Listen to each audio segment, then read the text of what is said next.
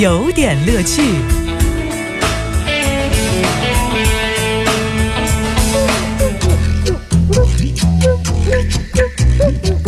有点有评，加叙加意，中心思想有点乐趣。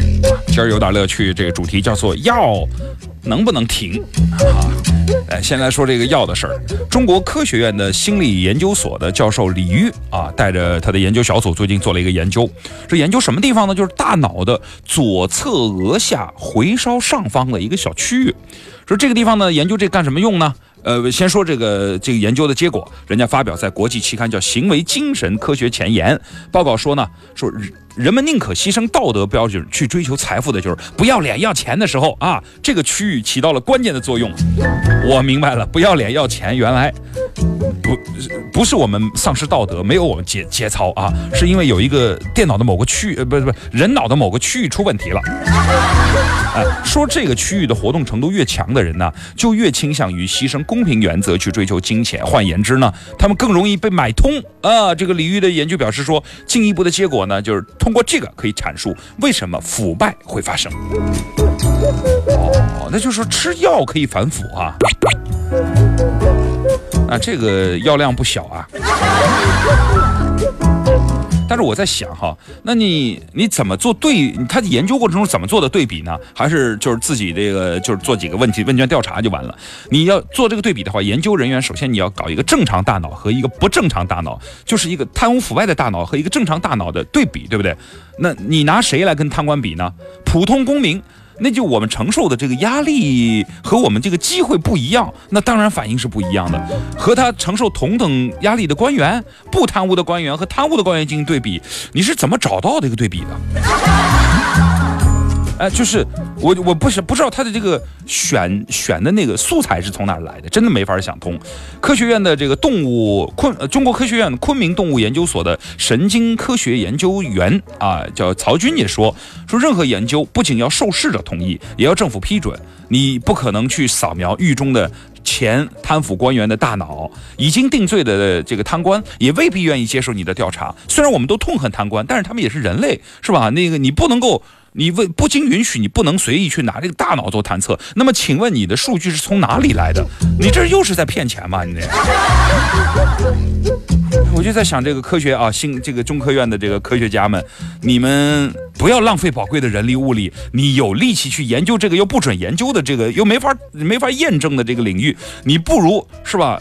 就是去搞点别的事业，有积极意义的事业。你看这种治疗这个法宝最简单了，是约束机制，不是多吃两个诺夫沙星，纯粹瞎忽悠，浪费我们纳税人的钱。你是不是该吃药了？但如果用药能解决贪腐问题，让每个人都变得正义、公平、正直、善良，我觉得是特别好的事儿。但是这个药真的有吗？有卖吗？说到吃药啊，我们另外说一个，就是浪费钱啊。说北大的学者叫薛兆丰。这个学者之前也有过很多很多的这个论述。我昨天仔细看他那篇文章，说什么呢？他说，啊，就其中两点哈，说第一，道路是政府提供的私有私用品。什么叫私用品？私用品就是一个人用，别人不能用啊，别人用呢就应该收费。呃，这句话的原解读，这是摘了一段，其实到后面有个总结陈词解读，说高速公路是地方政府和企业投资的，那不论它是不是出现拥堵。那你的投资者都有权收费，对不对？你比如说什么放假的时候啊，这个这个，你说高速公路收不收费？你你讨论什么呀？这我们投资的，我们就应该收费。是说这个政府不应该以行政指令的方式剥夺投资人享有收入的产权，就是说意思是该收钱啊。另外第二句呢，就是解决城市拥堵问题呢，他建议说收拥堵费。哦，解决饥饿问题可以收不吃饭费。解决找不到对象问题，收光棍税，用这种方式能解决是吧？我明白了，此山是我开，此树是我栽，若打此路过。这个你不能强迫我收买路财啊，不是你不能不准我收买路财。反正这个学者有很多型，你看有这个科研型学者，有浪费钱财型学者，有这个兢兢业业型学者，有锐意创新型学者。我今天学到了什么叫宠物型学者。我就问问专家，你说这个私用品修路的钱是自己掏的腰包吗？纳税人的钱修了路，变成了就是就是私有的了，就是它不是叫私，它叫公路还是叫私路啊？啊，No face 嘛，吃药吧。哦，再来说下一个啊，这是难以想象的，漯河高中有七十四个人凭着国家二级运动员的这个证，高考加十分。后来学校回应，就说是我们漯河呢，这是新义六合拳的发源地，所以呢，这是这个形意拳的一一种新拳种，很多孩子从小练武，所以呢，他们那个加分是理所当然。二级武术运动员，后来呢就跑去这个检查去了，说是你当时怎么考核的呢？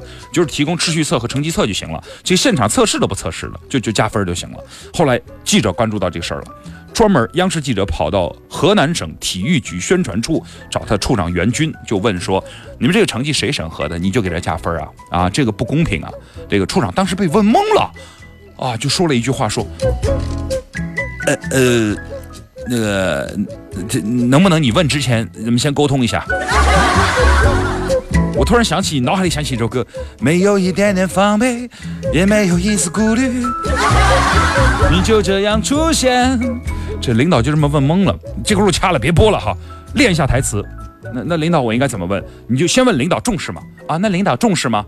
上级领导非常重视，第一时间召开电话会议，强调事情的严重性，坚决要求杜绝类似事件发生，强调不能让一个考生受到损失。哦，我再问啥？你你再问什么叫形意六合拳啊？对，哎，那个就是你加分的这个形意六合拳是什么呀？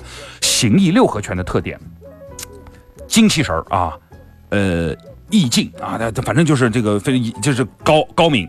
那我考生有时间锻炼吗？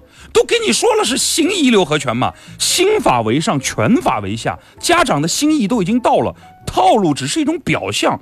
呃，我想再问你，别问了，我到吃药时间了。去说解读公理，吐槽释放压力，新闻其实哎有点乐趣。